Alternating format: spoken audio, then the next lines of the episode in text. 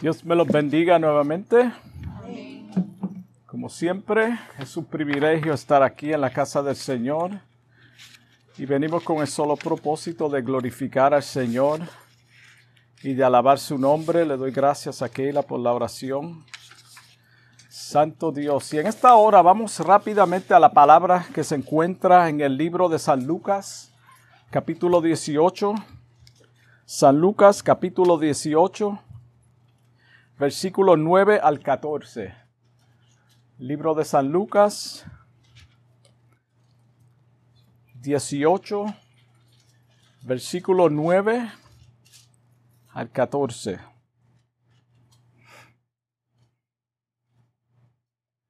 La palabra de Dios lee en el nombre del Padre, del Hijo y del Espíritu Santo. A unos que confiaban en sí mismos como justos y menospreciaban a los otros, dijo también esta parábola. Dos hombres subieron al templo a orar. Uno era fariseo y el otro publicano. El fariseo, puesto en pie, oraba consigo mismo de esta manera.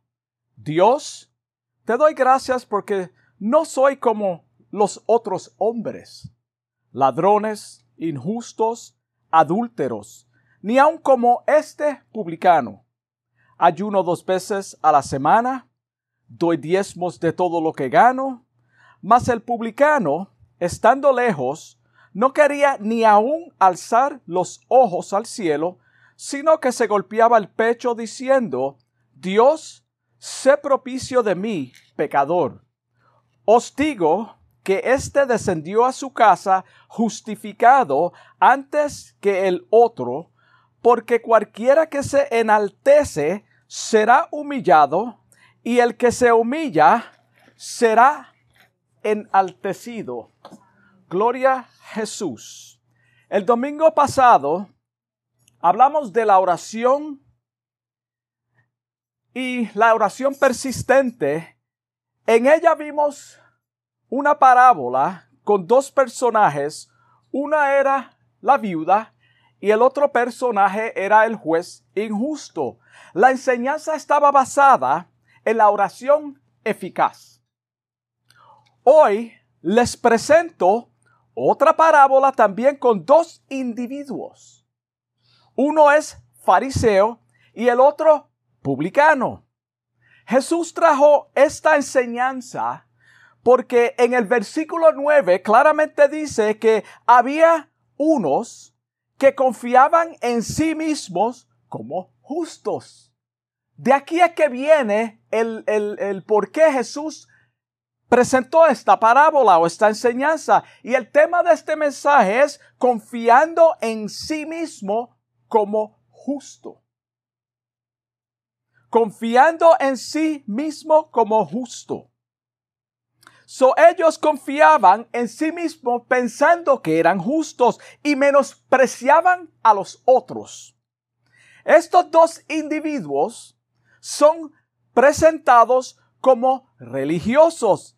En el versículo 10 claramente dice que iban al templo a orar. So, esta enseñanza, y tenemos que tener en mente que es una enseñanza, no es algo real. Él estaba trayendo algo una enseñanza para presentar una, un hecho real que acontece en la vida o acontecía en la vida de estos religiosos. En esta enseñanza vamos a ver un contraste en la, en la actualidad por la forma que estas dos personas ofrecen sus oraciones ante Dios. Mira, mira cómo estos dos personajes estaban ante la presencia de Dios en la enseñanza. Primeramente, te presento el fariseo. Vamos a presentar este primero, el fariseo. Cuando escudriñamos las escrituras, este era el grupo más religioso. Ellos pretendían guardar toda la ley. Eran unos hipócritas que señalaban las faltas de los demás. Esa era su función en la sociedad. El interés de ellos era la pureza exterior a través de los rituales y la observancia del sábado. Repito, el interés de los fariseos era la pureza exterior a través de los rituales y la observancia del sábado. En las sinagogas ocupaban los primeros asientos y ponían cargas sobre los demás ciudadanos. Esto es lo que hacían los fariseos en aquel tiempo. Jesucristo constantemente los reprendió porque estaban errados en las escrituras. Cuando tú miras los evangelios, tú te vas a dar cuenta que Jesucristo está constantemente reprendiendo a los fariseos que representan a los religiosos de aquel tiempo.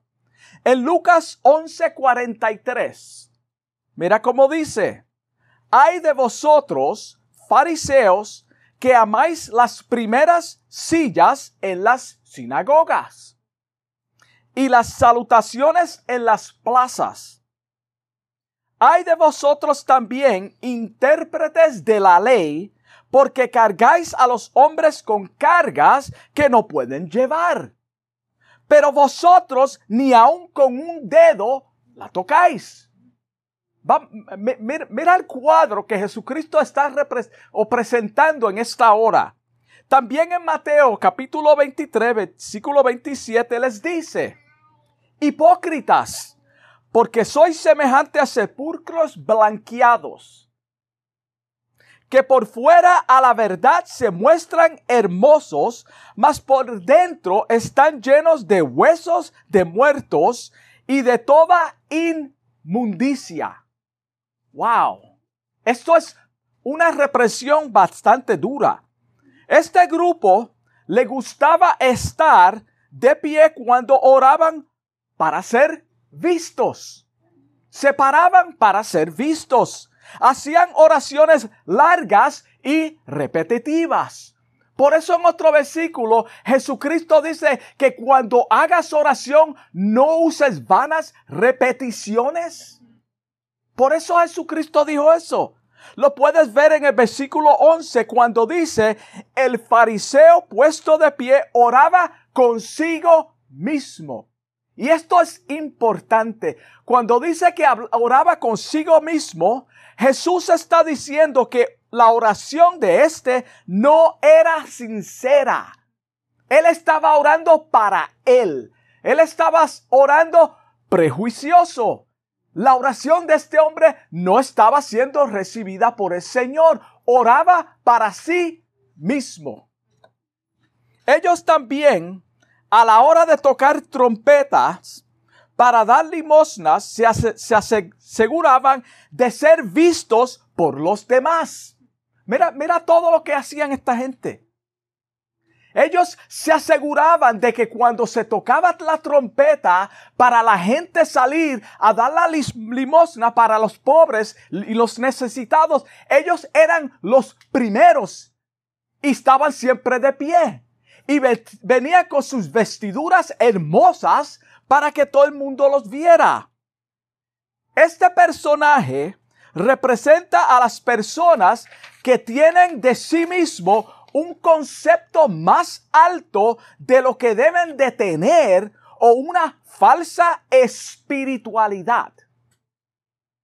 Es por eso que el Señor en Mateo 6.1 dice, guardaos de vuestra justicia guardaos de vuestra justicia delante de los hombres para ser vistos de ellos.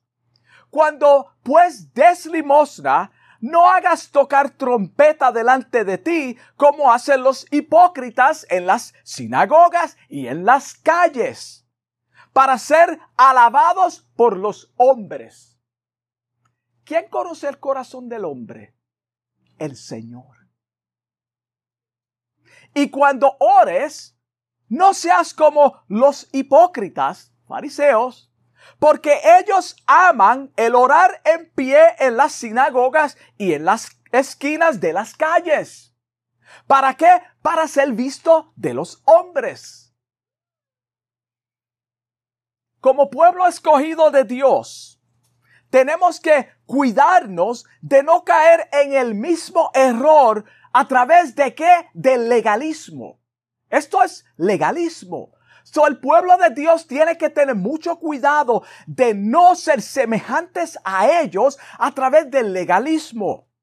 Cuando somos altivos y pensamos que somos justificados por nuestros propios esfuerzos y miramos a los demás con desprecio, vamos rumbo al fracaso. Salmo 12.3, mira cómo dice, Jehová destruirá todos los labios lisonjeros y la lengua que habla jactanciosamente. En cierta ocasión, el apóstol Pablo tuvo que decir a los hermanos en Primera de Corintios capítulo 5, versículo 6, no es bueno vuestra jactancia. Una reprensión.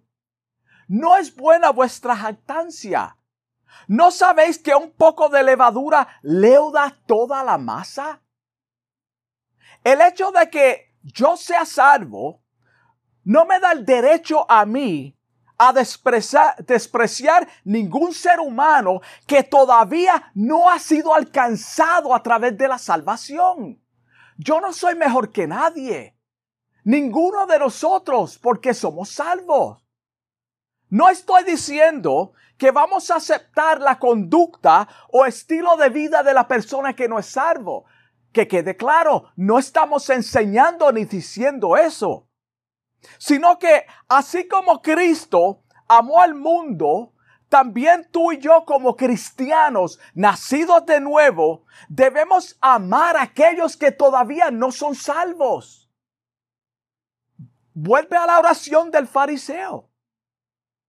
Es por la misericordia de Dios, es por la misericordia de Dios que tú y yo alcanzamos el perdón de Dios.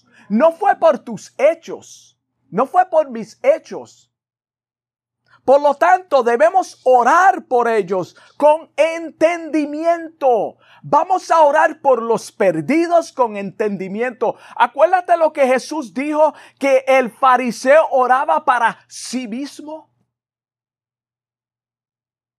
Sabiendo que Él tuvo misericordia de nosotros y la puede tener con ellos también. Esa persona, ese vagabundo, esa persona que estamos despreciando, es la misma persona que Jesucristo está mirando con amor, con ternura y quiere alcanzarlo. En cierta ocasión, una gran multitud seguía a Jesús como de costumbre. En Marcos 6:34 dice, y salió Jesús y vio una gran multitud. Sabemos que no todos iban porque lo amaban. Y no vamos a entrar en eso. Y tuvo compasión de ellos. Él tuvo que compasión de ellos. Porque eran como ovejas que no tienen pastor. ¡Wow! Y comenzó a enseñarles muchas cosas el fariseo de la historia en ningún momento dice que oró por el publicano. En ningún momento. Él decía que él era mejor. Esta debe ser nuestra actitud cuando oramos por los perdidos, no considerándolas inferiores a nosotros. No, tú no puedes considerar una persona inferior a ti porque esté perdida, porque esté en la pobreza, sino individuos que necesitan salvación. Jesucristo miró a la humanidad con compasión. El fariseo de la historia se creía superior a los demás y lo muestra en su oración. Dios, te doy gracias porque no soy como los otros hombres. Gracias Señor porque yo no soy como los otros hombres. ¿Cómo son los otros hombres de acuerdo a este fariseo? Inferiores a él. ellos son inferiores a mí. Yo te doy gracias porque yo soy superior a estos hombres que son inferiores a mí. Él piensa que es mejor que ellos. Y en su hipocresía menciona cuatro tipos de pecados en su oración. En esta oración hipócrita, este hombre menciona cuatro pecados que él piensa que no tiene. Ustedes son los que tienen estos pecados. Por eso nosotros, hermano, cuando nos paremos a predicar la palabra de Dios, Jesucristo tiene que ser el centro del mensaje, sabiendo que Él tiene misericordia. Dice, de estos hombres, unos son ladrones. Él menciona a los ladrones. Ellos son unos, yo no, ellos son unos ladrones. Son unos injustos. También son unos adúlteros. Qué bochinchoso. También son unos adúlteros. Es más, te voy a dar gracias porque yo no soy como este publicano. Ahí tú tienes los cuatro pecados, pecadores. Este también, tú ese que está claro, ese hombre, yo no soy como él. Él es un pecador. Yo te doy gracias a ti, porque yo no soy como ellos. Cuán equivocado está, están muchos cuando oran. Dios, escúchame bien, te voy a decir más. Señor, pon tu oído porque yo te voy a decir más. Te voy a decir por qué yo soy mejor que ellos. Versículo 12. Ayuno dos veces a la semana. Por eso yo soy mejor que ellos. Doy diezmos de todo lo que gano. Eso me hace mejor que ellos, Señor. Pero nunca, como dije, oro por ellos. Él pensaba que esto lo justificaba ante los demás. Jesús quiso traer una enseñanza que representa a todo aquel que piensa en su mente equivocada, equivocada y errónea que ante Dios está bien por sus obras. Que están justificados por sus obras. Yo soy justo porque hago. No. Tú eres justo a través de la sangre de Jesucristo, quien dio su sangre por ti, y Dios está mirando al Hijo a través de él. Tú eres justificado, no por tus méritos. Efesios 2.8. Mira cómo dice. Porque por gracia sois salvos. ¿Por medio de qué? De la fe. ¿De la fe en quién? En Jesucristo. ¿Quién es que pone la fe en nosotros? El Espíritu Santo. Y esto no de vosotros, pues es un regalo de Dios.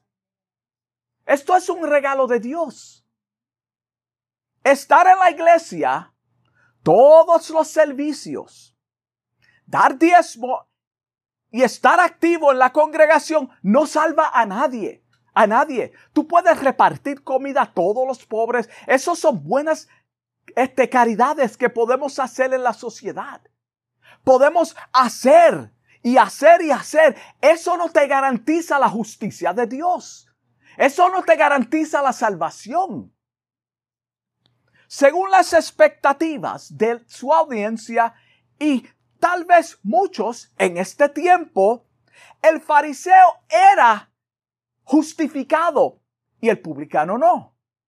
Porque este es que está haciendo. Tú estás confesando en tu oración que tú eres un pecador. Y este está diciendo, yo doy diezmo, yo hago, yo hago. Y Dios mira, yo no soy como ellos. Los que están equivocados pensarían que ese, el publicano, es el que está mal porque lo está confesando, como dije. Sin embargo, Jesucristo presenta a este fariseo como lo que es. Un religioso que estaba perdido con toda su oración falsa. Jesucristo lo presenta como lo que es. Un religioso perdido con una falsa oración que él no escuchaba, porque él lo dijo claramente, él oraba para sí mismo. Mira cómo dice el apóstol Pablo en Romanos 2.1. Por lo cual eres inexcusable. Tú no tienes excusa. Oh hombre, quien quiera que seas tú que juzgas, pues en lo que tú juzgas a otro, te condenas a ti mismo. Porque tú que juzgas, hace lo mismo. Ladrón, adúltero, mentiroso, engañador. Tú puedes nombrar todos los pecados y la Biblia dice que cuando tú juzgas a las personas te está condenando a ti mismo. Mejor ora por la persona. Mateo 7:3 dice, ¿y por qué miras la paja que está en el ojo de tu hermano y no echas de ver la viga que está en tu propio ojo? ¿O cómo dirás a tu hermano, déjame sacar la paja de tu ojo? Y aquí la viga en el ojo tuyo. Hipócrita, saca primero la viga de tu propio ojo, entonces verá bien para sacar la paja que está en el ojo de, tu hermano. Él, él se refería a aquellos que miraban con desprecio a los paganos. Eso es lo que está diciendo a los que miran con desprecio a los paganos. Un pagano es una persona inmunda que no le sirve a Dios. Eso es lo que está diciendo. No lo mires menos que a ti. El hecho de que yo esté bien vestido no me da el derecho de despreciar a la persona que no lo está. La persona perdida no es menos que tú. Como pueblo redimido de Dios, nuestra responsabilidad debe de ser alcanzar a los perdidos con el mensaje del Evangelio que transforma vidas.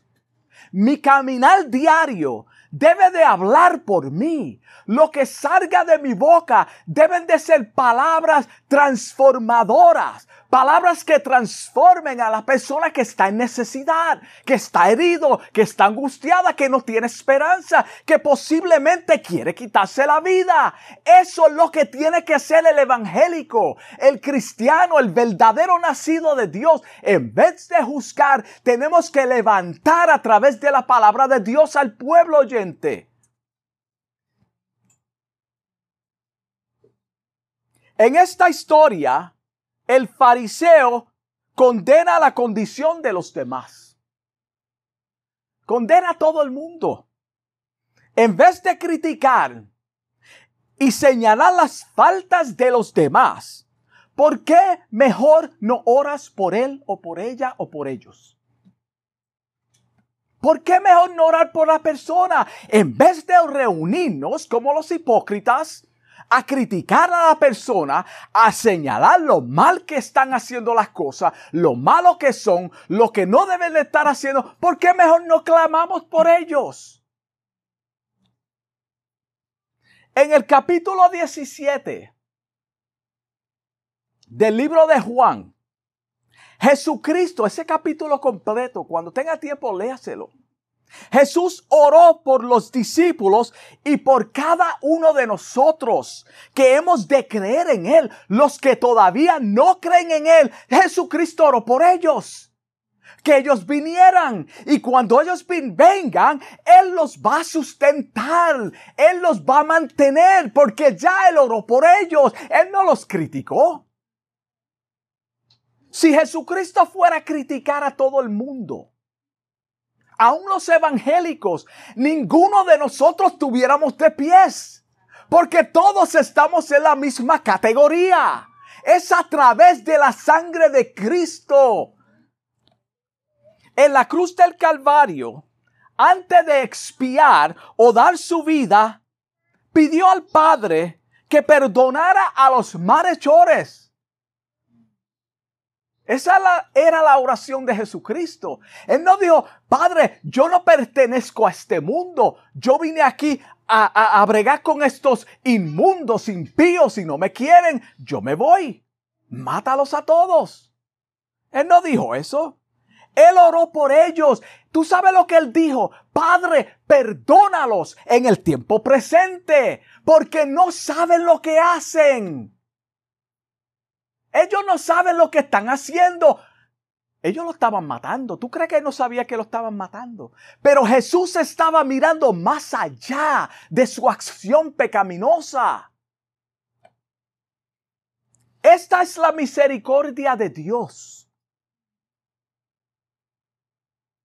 Esta es la misma misericordia que tú y yo debemos de tener ante un mundo perdido, un mundo que a veces nos oprime, nosotros tenemos que mostrar el amor de Dios. Hermano, yo sé que es duro, pero tenemos que reflejar a Cristo en medio de nuestra situación, en nuestras oraciones.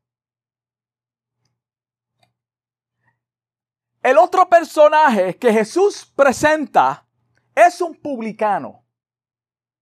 El segundo personaje, vamos a ver este publicano. Estos individuos eran tan malos también. Ellos no eran buenos. Ellos eran los que recaudaban los impuestos, eran detestados. Lo que nosotros conocemos hoy como el IRS, que tú le debes un penny. Y si tú no le pagas ese penny, cuando tú vienes a ver, te envían una carta que debe mil dólares por los impuestos que te cobran encima de ese chavito. Pues esto eran los, los publicanos. La sociedad los aislaba y los evitaba en todo costo posible. Ahí viene el publicano. Escóndete lo que vienes a cobrar. Era rara la vez que se veían en el templo o en la sinagoga. Ellos no atendían al servicio. Por eso Jesucristo presenta este escenario.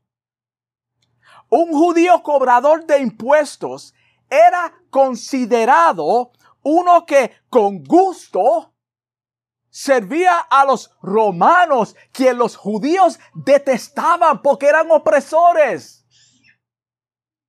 Y eran traidores de Israel. Mira la fama que tenían estos hombres. Tú sabes que Mateo fue un cobrador, cobrador de impuestos. Jesucristo lo salvó. Jesucristo lo transformó. Jesucristo puede cambiar cualquier vida, no importa lo malo que sea la persona. Tú podrás criticarlo, pero Jesucristo dice, yo di mi sangre por la persona. Esa persona todavía está en el proceso de santificación. Tú estás mirando las faltas y las fallas, pero Jesucristo dice, yo la limpié, yo lo limpié, está en mis manos, deja de criticar, ora mejor por la persona santo. Este grupo cobraba más impuestos de lo que tenían que recaudar. Por ejemplo, si el impuesto era mil dólares, pues vamos a sacarle mil doscientos. Esto es lo que hacían. Eran unos tramposos. Metían la mano en el bolsillo. ¿Por qué tú crees que Judas dijo lo que dijo? Porque él era, él era también un ladrón. Wow. Jesús no pone al publicano como un modelo porque es un pecador. Él no lo está poniendo como si fuera un modelo por, porque era pecador, sino por su actitud frente a Dios en la oración lo cual es representada en la historia. Este hombre muestra que hasta los peores pecadores pueden alcanzar la salvación. Cuando se arrepienten de todo corazón, no importando cuán bajo ha llegado la persona, si se humilla y se arrepiente de todo corazón, Jesucristo perdona los pecados, lo limpia y se olvida de toda la maldad que tú y yo sacamos y recordamos, pero Él no. Vamos a ser honestos y sinceros. Este, este representa o este personaje representa a la persona humilde que reconoce su necesidad de la misericordia y el favor divino de Dios. Cuando oye la palabra de Dios y el Espíritu Santo comienza a traer convicción, la persona dice, sí, esa es mi condición. Yo estoy perdido. Yo necesito un salvación, un salvador. Estoy perdido. Estoy alejado de Dios. Es por eso que en el versículo 13 dice, mas el publicano, estando lejos, estando lejos, uno está de pie y está más cerca de lo que puede estar para ser visto, el otro está escondido de lejos para que no lo vean, humillado, no quería ni aún alzar los ojos al cielo. Mira, mira la condición que Jesús presenta aquí. No quería ni alzar los ojos al cielo. Tú sabes que cuando tú regañas a veces a un niño, no te puede mirar a los ojos, está mirando para abajo porque no se atreve a mirarte. Se siente mal, tiene vergüenza. Aún los animales, tú regañas a un perro y cuando tú entras a la casa, tú lo encuentras escondido, no se atreve ni salir y, y menos mirarte. Sino que se golpeaba el pecho. Mira la actitud de este hombre. Se golpeaba el pecho diciendo, Dios, Mira la diferencia. El fariseo dice, yo no soy como ellos. Este dice Dios, reconoce, tiene a Dios en el primer lugar. Dios, tú, sé propicio de mí, pecador. Reconocimiento, tú estás en control. Yo no puedo sin ti. Si tú no me ayudas, voy a seguir en mi pecado, aunque tú seas cristiano. Entiéndelo. Este acto de golpearse el pecho era un acto de duelo. Era un acto de duelo personal. De haber perdido un ser querido o reconocimiento de haber ofendido a Dios. O de haber ofendido a Dios. Permiso. Este hombre reconoció su estado pecaminoso. Se presentó ante Dios con un corazón contrito y humillado. Mira la diferencia. Y luego fue objeto del amor y el perdón de Dios. Mira qué lindo cuando nosotros aprendemos a humillarnos ante la presencia de Dios, aun en nuestras flaquezas. La Biblia dice en el Salmo 51, 17, los sacrificios, no las obras. Los sacrificios de Dios son el espíritu quebrantado. El espíritu quebrantado. Y luego dice, al corazón contrito y humillado, no despreciarás tú, oh Dios. Él no lo desprecia. El publicano estaba ante la presencia de Dios con un corazón humilde, humillado y contriste. Contristo. Este segundo personaje era considerado también impuro por los judíos.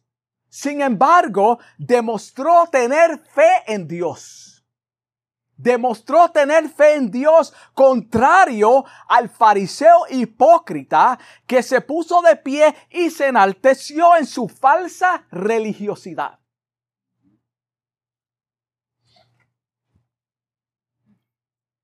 Este se humilló ante Dios, reconociendo o reconoció que estaba en necesidad de un Salvador y estaba consciente estaba consciente de la separación moral entre el carácter de Dios y el de sí mismo. Él estaba consciente, ¿cómo yo puedo acercarme a un Dios tan santo siendo yo un pecador? Yo no soy capaz ni de acercarme ni de mirarlo. Imagínate, tú sabes que los judíos no pronunciaban el nombre de Dios por temor. Isaías 59, 2 dice, pero vuestras iniquidades han hecho división entre vosotros y vuestro Dios. Nuestras qué? Nuestras iniquidades y vuestros pecados han hecho ocultar de, de vosotros su rostro para no oír. ¿Tú crees que el fariseo estaba siendo escuchado? El cobrador de impuestos a diferencia del fariseo, se sentía indigno de estar ante la presencia de un Dios santo. Él lo sabía. Él lo sabía. Asimismo, el pecador está lejos de Dios. Toda persona que no ha nacido de nuevo, aunque sea religioso, aunque sea religiosa, si no hay un genuino arrepentimiento de todo corazón, está tan mal como el fariseo. La única manera de ser justificado en su presencia es a través de la sangre de Jesucristo que nos limpia de todo pecado. No es la religión.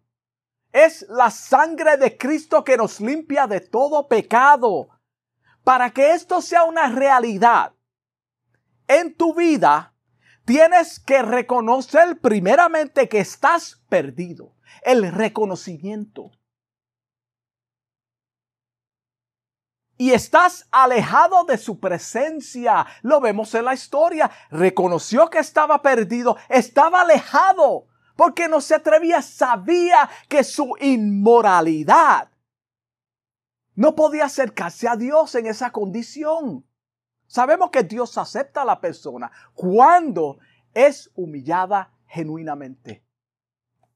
El Señor te dice a través de esta enseñanza, humíllate como el segundo personaje y luego te limpiará de todo pecado.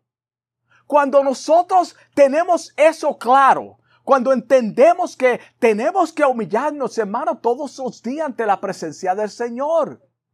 Entonces hará real las palabras que se encuentran en Efesios capítulo 2, versículo 13. Mira cómo dice. Pero ahora, pero ahora, en Cristo Jesús, vosotros que en otro tiempo estabas lejos ¿Cuántas personas piensan que, están cerca de Dios? Lo voy a leer otra vez porque es poderosa esta palabra. Pero ahora en Cristo Jesús, en Cristo Jesús, no en mis obras, no en mí. Yo no tengo nada que ofrecer. Es la palabra de Dios que transforma los corazones. Pero ahora en Cristo Jesús, vosotros que en otro tiempo estabas lejos, habéis sido hechos cercanos. ¿Por qué? Por la sangre de Jesucristo. Y con esto concluyo.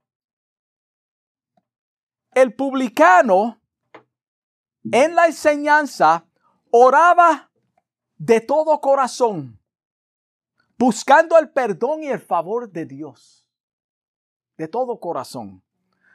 No por sus méritos, sino por la misericordia de, de Dios, reconoció que estaba perdido.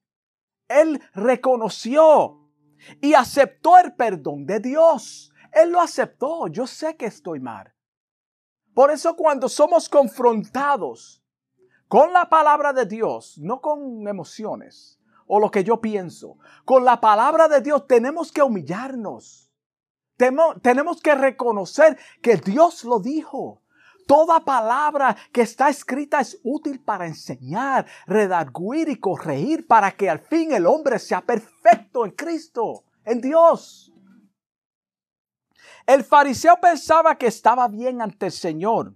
Su oración refleja su hipocresía, ya lo vimos, y la falta de amor hacia su prójimo. Él no tenía misericordia por los demás. Jesús cerró esta enseñanza diciendo que el publicano que se humilló descendió a su casa. Mira, mira cómo dice, justificado ante el otro. Dos personajes. Uno fue, uno fue a su casa justificado ante el otro. Quiere decir que el otro no fue justificado porque él pensaba que ya era justo. Cuando la palabra dice que no hay ni uno justo.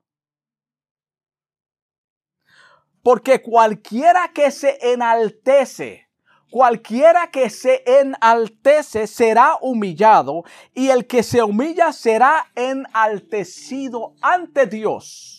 Que quede claro. No estamos buscando gloria. Dios no está diciendo que te va a poner como un Dios.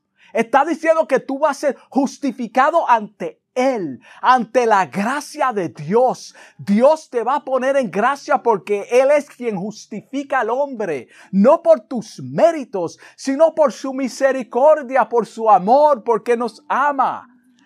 En esta hora te pregunto, y con esto cierro, ¿cuál de estos dos personajes eres tú? ¿Cuál de estos dos personajes eres tú. Vamos a ser honesto y sincero. ¿Cómo tú oras ante Dios? ¿Cuál es tu actitud que nadie ves en tu cámara secreta? Isaías 66, versículo 2. La otra mitad de ese pasaje, de ese, de ese versículo dice, pero miraré. Escucha esto. Esto es palabra de Dios, no lo digo yo. Pero miraré a aquel que es pobre y humilde de espíritu y que tiembla ante mi palabra. Dios me los bendiga. Vamos a orar. Amantísimo Dios, te doy gracias, Señor, por esta palabra que tú me has dado en esta hora. Pidiéndote, Dios mío, que esta palabra, Dios mío, toque alguna vida, que transforme algún corazón, Padre. Humildemente te doy gracias por el privilegio que tú me has dado de poder transmitir esta palabra, Dios mío, lo más simple que pude, Dios mío, de acuerdo a mi capacidad, Dios mío. Te doy gracias pidiéndote que esta palabra transforme vidas, Señor, de los oyentes. Gracias, Señor, en el nombre de Jesús. Dios los bendiga.